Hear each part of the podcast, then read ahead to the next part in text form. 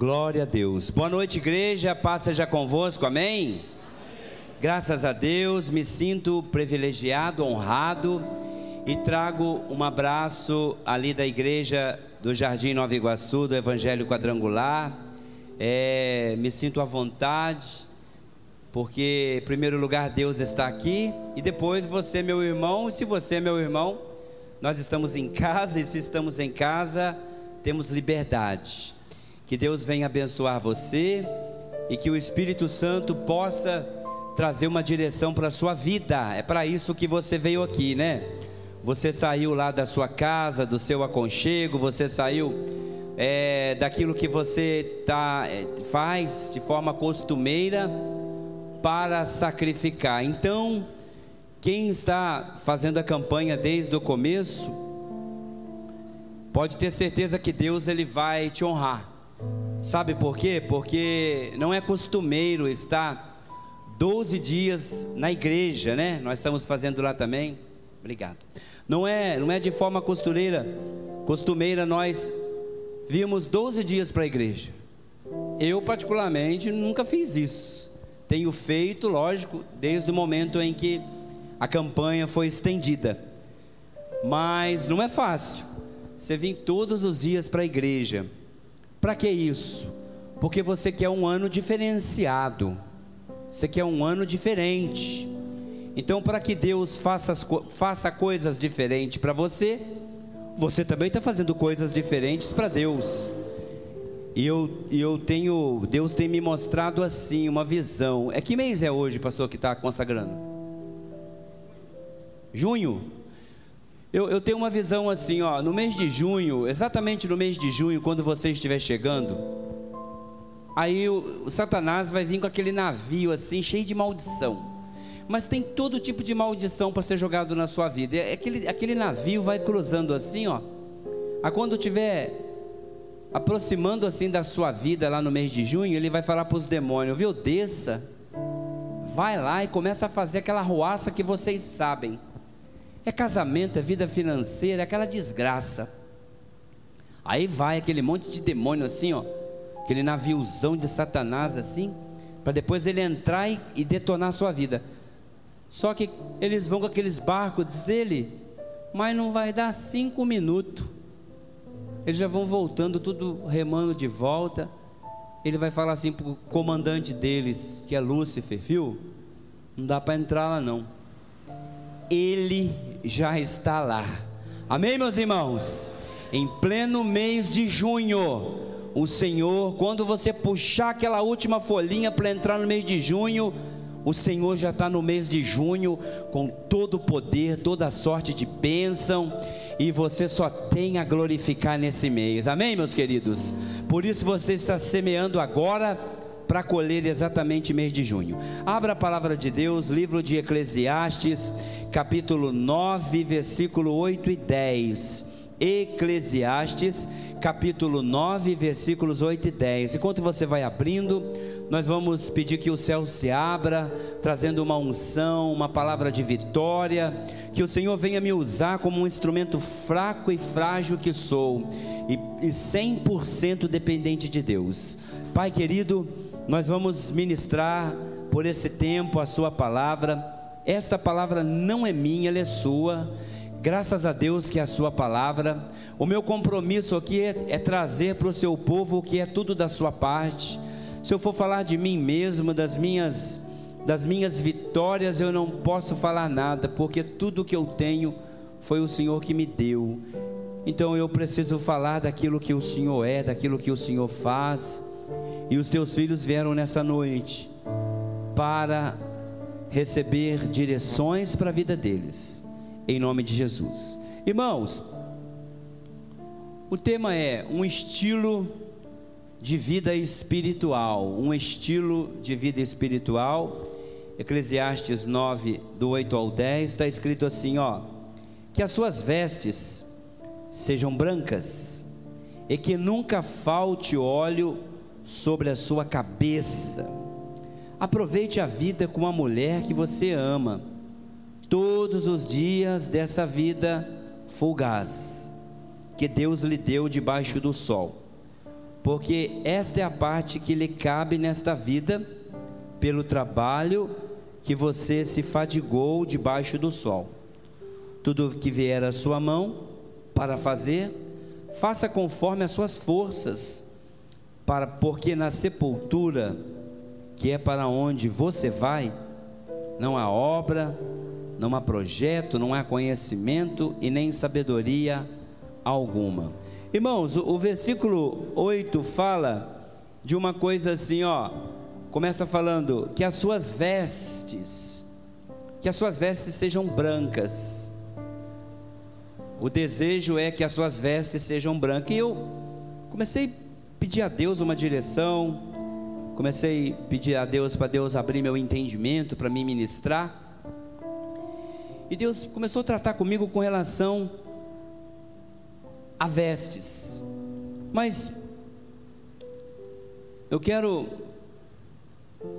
lançar uma frase para o seu coração. O céu só vai se abrir quando alguém tem vontade de viver. O céu só vai se abrir para aqueles que têm desejo de avançar, de crescer, de prosperar. Então, pode ver que sempre tem aqui no, no, em São Paulo, Rio de Janeiro, Minas, a região sudeste, sempre está caindo água. O céu abre assim e derrama aquela água. Por quê? Porque tem alguém plantando, tem alguém que acredita na terra, tem alguém que pega a semente, joga ali, olha para o céu, fala: Ó, o céu vai se abrir, vai cair chuva. E Deus, quando vê aquela pessoa jogando a semente, Deus fala: não, tem alguém que está semeando, tem alguém que está plantando, tem alguém que está apostando, tem alguém que está investindo. Entre aspas, Deus fala meio que assim: a minha obrigação então é abrir o céu. Se se ninguém planta, se ninguém investe nada naquela terra, ela vira um deserto. Para de chover deserto não chove. Por quê? Porque você não vê ninguém plantando. Deus falou: como é que eu vou jogar terra, chuva num lugar onde ninguém planta? Então, se, se, eu preciso que o céu se abra na minha vida quando as minhas atitudes é de semente. E a semente, na minha vida e na sua vida, são vários tipos de semente: semente de bondade, de amor, semente financeira, semente de entrega, tantas sementes que eu preciso ir lançando para que Deus ele entenda que eu preciso de céu aberto. Porque se eu não semear, como que Deus vai mandar chuva se eu não semeio? Para que mandar chuva num lugar onde ninguém semeia? Daqui a pouco aquilo ali vai virar um deserto. Então, se todo dia você vê, ou melhor, em tempos, você vê que o céu está escurecendo, você vê que começa a cair chuva, que o céu se abre para chuva, é porque aqui em Piracicaba, ou na região de São Paulo, ou em qualquer lugar, tem alguém que está apostando na terra. Então Deus fala: Eu preciso mandar chuva. Irmãos, aqui no versículo 8, voltando agora, falar sobre vestes.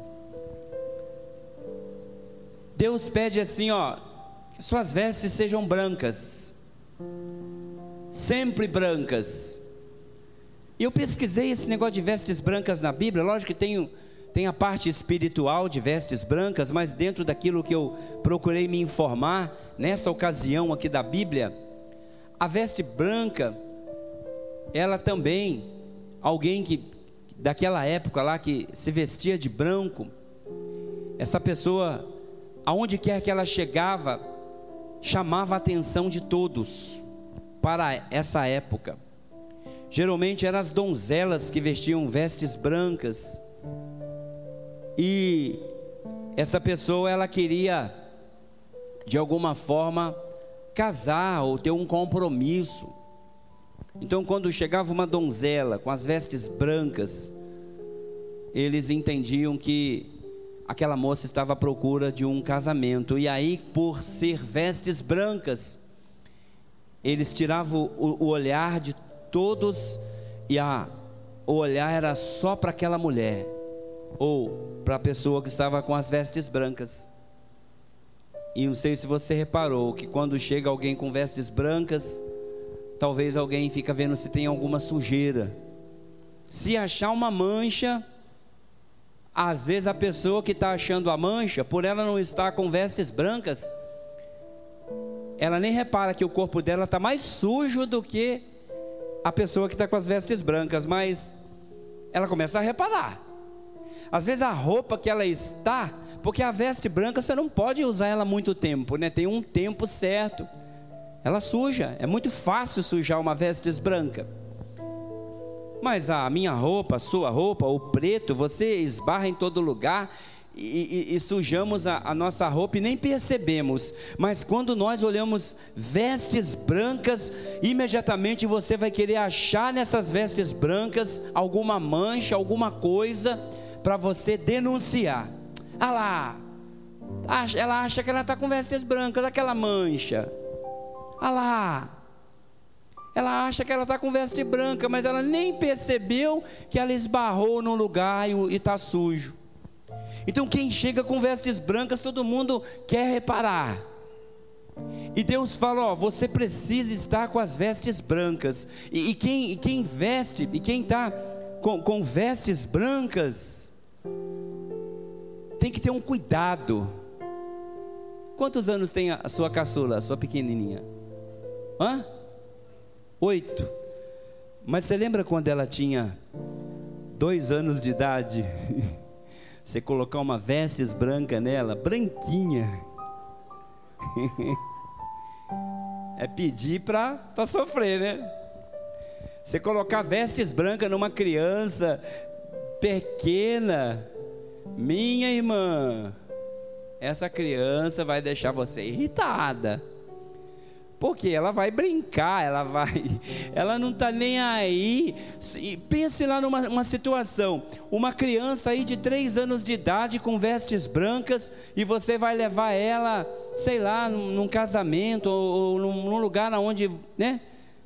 Você vai ser representado e você descuida e tem aquele, aquele monte de coleguinha e ela sai correndo atrás dos coleguinhas para brincar lá fora no parquinho de vestes brancas. Então, para você pôr vestes brancas nessa condição de criança, você tem que pensar bastante. Porque você sabe que vestes brancas, dependendo da idade, ela não vai corresponder o seu desejo de ver ela com a roupinha branquinha. Mas como nós não somos crianças, somos adultos, como nós temos responsabilidade, você pega uma calça branca lá no seu guarda-roupa, aquela calça branquinha, e você põe aquela calça e você sai, e você olha assim, começa a ficar tudo nublado, e você vai para uma festa onde todo mundo vai reparar você, você tem um cuidado com aquela calça, mas se você sair assim, de roupa preta, normal, ah, você fala, não tem problema, se sujar alguma coisa assim, as pessoas não vai ficar, nem dá para ver direito, mas vestes brancas. Então, o salmista fala, o, o, o pregador, o escritor fala de Eclesiastes, Salomão fala, suas vestes precisam estar brancas. Aí quando nós trazemos então vestes brancas para o mundo espiritual, a veste branca ela precisa, é, é, veste, as vestes brancas seria, por exemplo, o nosso caráter, nossa conduta, nossa vida cristã. Aí nós vamos esquecer agora pano, vamos esquecer roupa de pele e vamos falar de vestes espirituais. As vestes brancas é aquela boa conduta. A veste, a veste branca é aquele caráter que a gente limpa ele todos os dias por estar servindo a Cristo. As vestes brancas, então, ela é aquela pessoa que o Espírito Santo começa a transformar você, tirando as sujeiras, os maus costumes que tínhamos antes de conhecer Jesus. Porque tem muitas pessoas que estão tá na igreja, mas as vestes dela não é branca Meu Deus, ela dá um trabalho para o pastor, ela dá um trabalho para o marido, para a esposa, ela dá um trabalho para, para, para o patrão, porque as vestes dela não é branca. Então, quando a gente traz isso para o mundo espiritual, vestes brancas, é aquele crente assim que dá gosto, aquela pessoa abençoada, é aquela pessoa assim que tem uma boa conduta, uma boa um, um, um, comportamento diferenciado. É aquele crente assim que você pode confiar sim nele. Graças a Deus, ele tem vestido essas, adquirido essas vestes brancas. E quando, voltando lá, quando aquela moça ela chega naquela festa de vestes brancas, todo mundo quer saber se as vestes dela está branca mesmo. Ela passou aquela roupa, ela colocou aquela, aquela roupa branca bonita e ela vai para dentro da festa. Quando ela chega ali, os olhos tudo volta para ela. E alguém fala: "Será que essa menina é isso mesmo?" Quero me aproximar dela. E todo mundo começa a olhar, reparar, primeiro para ver se está branco mesmo. Você sabia que as pessoas do mundo hoje, elas estão muito preocupadas em saber que tipo de crente somos. Você sabia que aonde você trabalha, onde você mora, junto dos seus parentes, na onde você vai, que você entra, as pessoas começam a olhar para suas vestes você sabia que o seu patrão, por você bater no peito, falar que você fala em língua, que você é crente, então o seu patrão começa a olhar como estão as suas vestes? E se de repente as suas vestes forem branca mesmo, você vai ter alguém para te olhar. Você vai ter alguém para te admirar. Você vai falar assim: não, aquela moça ali, a veste dela é branca mesmo. Eu fui lá, eu vi, eu não achei mancha nenhuma. E quando isso acontece, pastor Edmilson, pastora Dani, rapidamente os interessados já foca. Não é foca de animal, não, é focar. Os interessados começam a olhar e falar assim: ó, um bom partido quem está querendo casar, quem está querendo se envolver, quando fica sabendo que aquelas vestes são brancas mesmo, começa a se abrir as atenções para aquela pessoa, porque tem alguém querendo se compromissar com ela, porque as vestes são brancas e está difícil. Um cutuca o outro fala assim: Nossa, cara, que partidão aquele lá. Eu fui lá, eu vi com os meus olhos vestes brancas. Sabe quando o céu vai se abrir para mim e para você? Sabe quando os olhos do Senhor começar vai vai se voltar para mim e para você? Quando nós esforçarmos para que as nossas vestes sejam brancas diante de Deus. E quem lava a sua roupa é você mesmo. E quem esfrega a sua roupa no tanque é você mesmo. E quem tira aquela mancha ali com aquele sacrifício é você mesmo. E quem joga no tanquinho, bate, bate, bate, depois tira, olha, bate, bate, bate, é você mesmo, é eu e você. Nós temos que nos comprometer com Deus para termos vestes brancas espirituais. Para que isso, pastor? Para que ser tão santo assim? Para que o céu se abra e o céu começa a nos observar e Deus começa a falar assim: achei um bom partido e vou investir o céu nessa pessoa. Eu quero que o céu se abra sobre mim, mas Deus olha para mim e fala assim: como que eu vou investir algo tão precioso que é o céu, que é o meu filho, o meu nome, o meu poder, se esta pessoa não se importa em andar com vestes brancas? Que pena, né? Já está terminando. Irmãos, as vestes brancas, ela é necessário para mim e você, para nós, chamarmos a atenção de Deus. Você já foi naquela festa? Que talvez você foi tão muito arrumada, você fala assim: hoje eu vou arrebentar. Aí você põe aquela roupa bonita, que até o espelho, a hora que você fala assim, ei espelho, ele fala assim, subia você. Você fala, ei espelho, como é que tá o negócio aí? O espelho fala, olha, vai fundo, pode ir que você está arrebentando. Que você chega naquela festa e você tá com aquela roupa que você gosta e você, aquela roupa combinou com você e você viu que você já é bonita, mas com aquela roupa lá o negócio triplicou. Você sabe que quando você pisar naquela festa, as pessoas vão olhar para você. É você mesmo, é você. Mas todo mundo fala: Nossa, Fulana, você tá bonita. Nossa, Fulana, que vestido é esse? A vizinha que vê você todo dia, todo dia a vizinha vê você varrendo aquelas folhas lá na rua, mas quando você põe aquela veste, a vizinha fala: Querida, nem conheci você. Olha que negócio de veste. Negócio de veste ajuda a beça.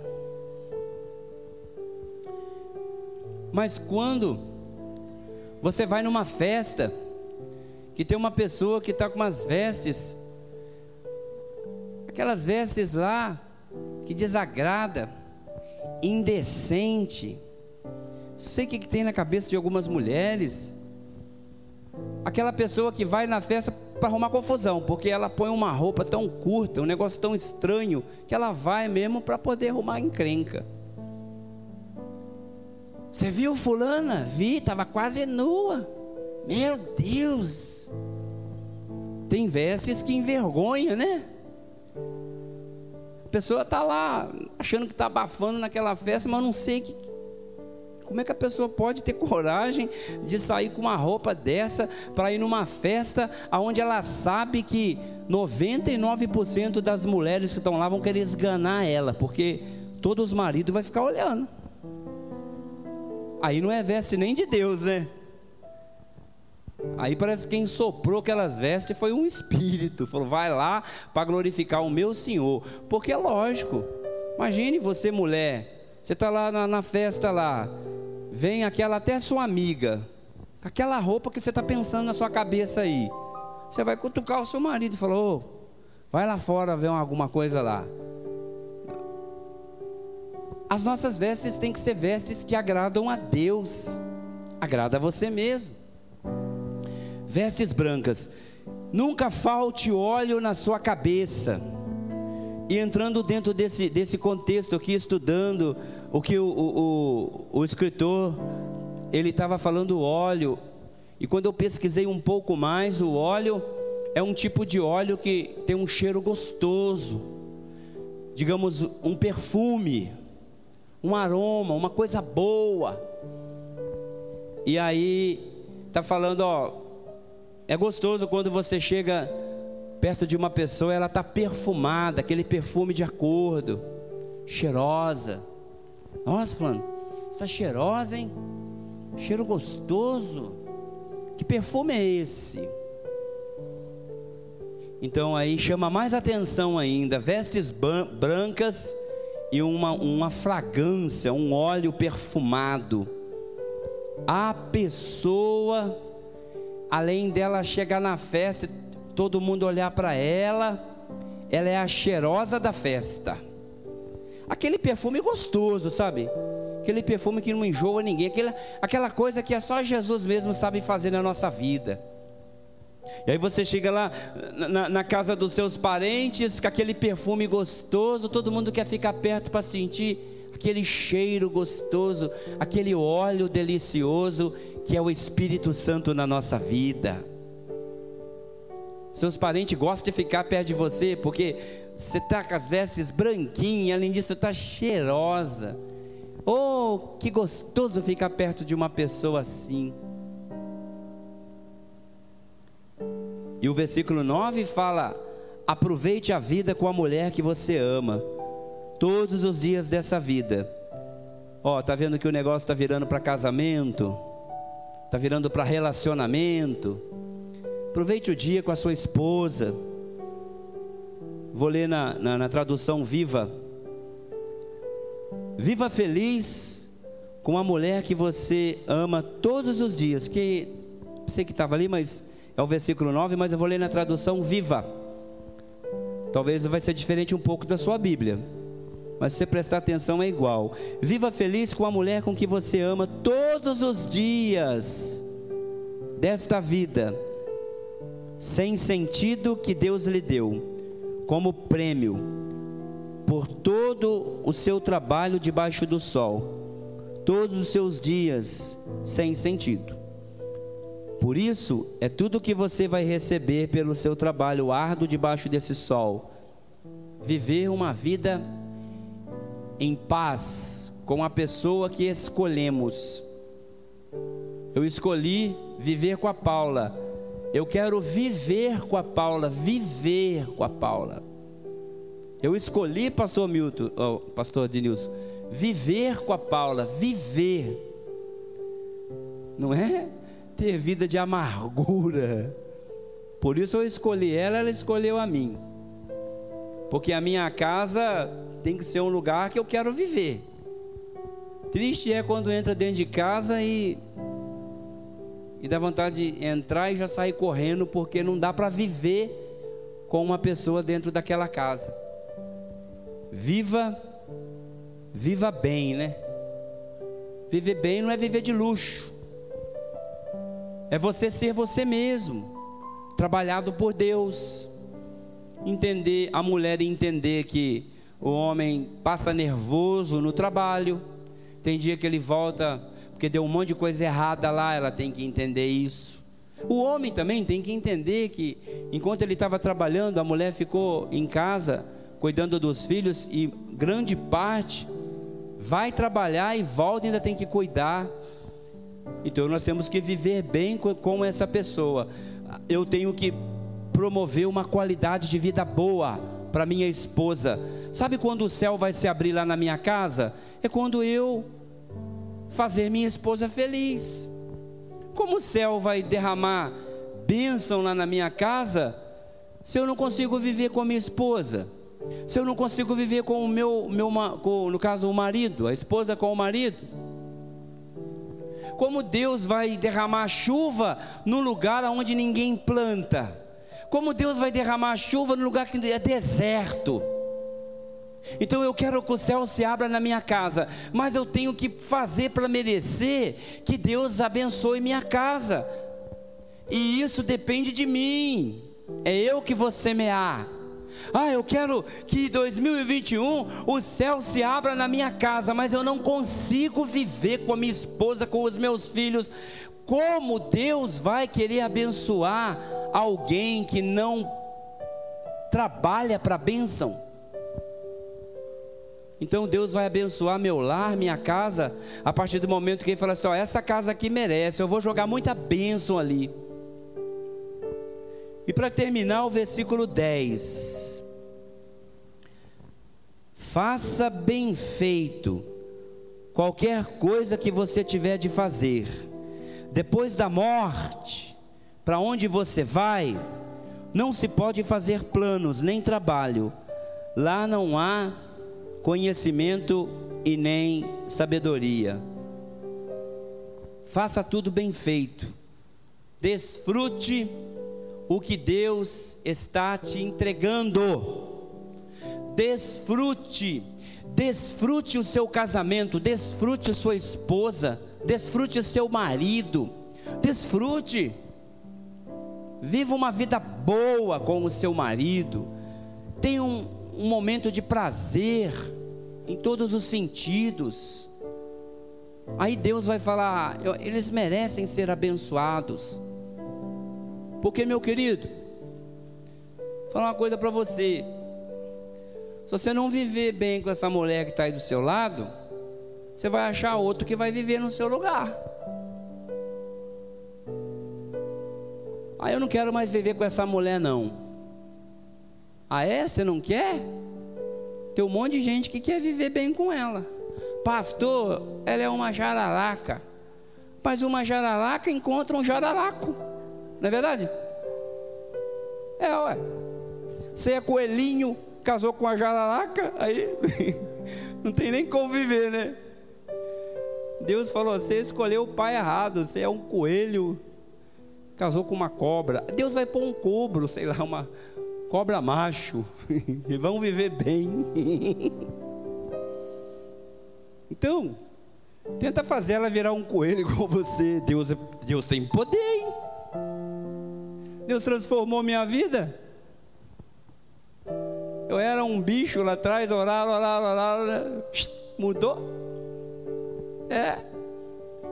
Minha esposa orou, buscou a Deus, Deus transformou. Você pensa que Deus não pode fazer a jararaca virar um. Pode. Aí ah, eu não quero mais essa mulher, não quer não? Aí depois quando você estiver ali, ó, ela fala assim, Ih, Ih, rapaz, arrumou outro, tá vivendo que é uma beleza, tá postando foto no Facebook todo dia. Precisa de ver, ela emagreceu, ou pintou o cabelo, ou fez não sei o que lá. A mulher ficou bonita, rapaz. Então você não estava sabendo tratar dela? Ou ela fez pirraça? Eu não quero viver mais com a minha esposa. Pode ficar tranquilo que Deus põe outro que vai viver com ela. Viva bem com a mulher que Deus te deu. Pastor, mas ela é tudo esquisitona assim. Dobra o joelho que Deus faz milagre. Um Deus que fez Lázaro ressuscitar de morto não vai consertar sua esposa ou seu marido? Eu não quero mais viver com a minha esposa. Tudo bem, Deus também não. Você não vai ser obrigado a viver. Só que daqui a pouco, quando você virar a esquina, ela está com outro e tá. Você nem vai acreditar. Você vai falar assim para ela assim: Acho que eu conheço você de algum lugar, hein? Ela vai falar assim: Bestão, eu sou sua ex. Você é minha ex? É. Viva bem com a sua esposa, diz a Bíblia. Às vezes o defeito está em nós. O céu vai se abrir quando Deus entender que estamos investindo. O maior investimento que eu preciso fazer na minha vida, primeiro é encontrar com Cristo, ser salvo, e depois começar a cuidar daquilo que está mais próximo de mim. Tem pessoas que fazem campanha para trocar de carro, mas ele nunca fez uma campanha para Deus melhorar, ou pelo menos dar condição para ele melhorar mais em casa. Como Deus vai dar um carro bom para mim se eu não cuido da minha esposa? Deus vai dar o carro para mim para deixar minha esposa mais triste, porque eu vou lavar aquele carro, beijar aquele carro, dormir com aquele carro e largar a coitada. Você vai falar assim: Nossa Deus, só deu o carro para meu marido, ele trocou o carro, aí trocou a casa, comprou chácara, tudo e eu fiquei para trás. Então vamos começar a cuidar daquilo que, é, que agrada a Deus. Olha que Deus está falando. Cuide bem, viva bem com a sua esposa, esposa, ou seu marido. Aí você começa a viver bem, aí Deus vai derramando as bênçãos, porque Deus está olhando todo dia a sua casa, Deus está olhando todo dia a sua vida, Deus está olhando se eu estou com vestes brancas ou não pastor, vem aqui. E para a gente encerrar, a vestes branca chama a atenção de muitas pessoas. Só para lembrar rapidinho, aquela moça bonita que entra bem arrumada na festa, ela chama a atenção de todo mundo, porque ela está muito bem produzida. Ela investiu no cabelo, na roupa, em tudo, no esmalte, porque ela quer chamar atenção. Ela fala: quando eu chegar naquela festa lá, todo mundo vai ficar olhando para mim. Invista na sua vida espiritual. Permita que Deus volte os olhos dele para você e Deus fala assim, ó, eu vou derramar bênção sobre essa pessoa porque ela merece.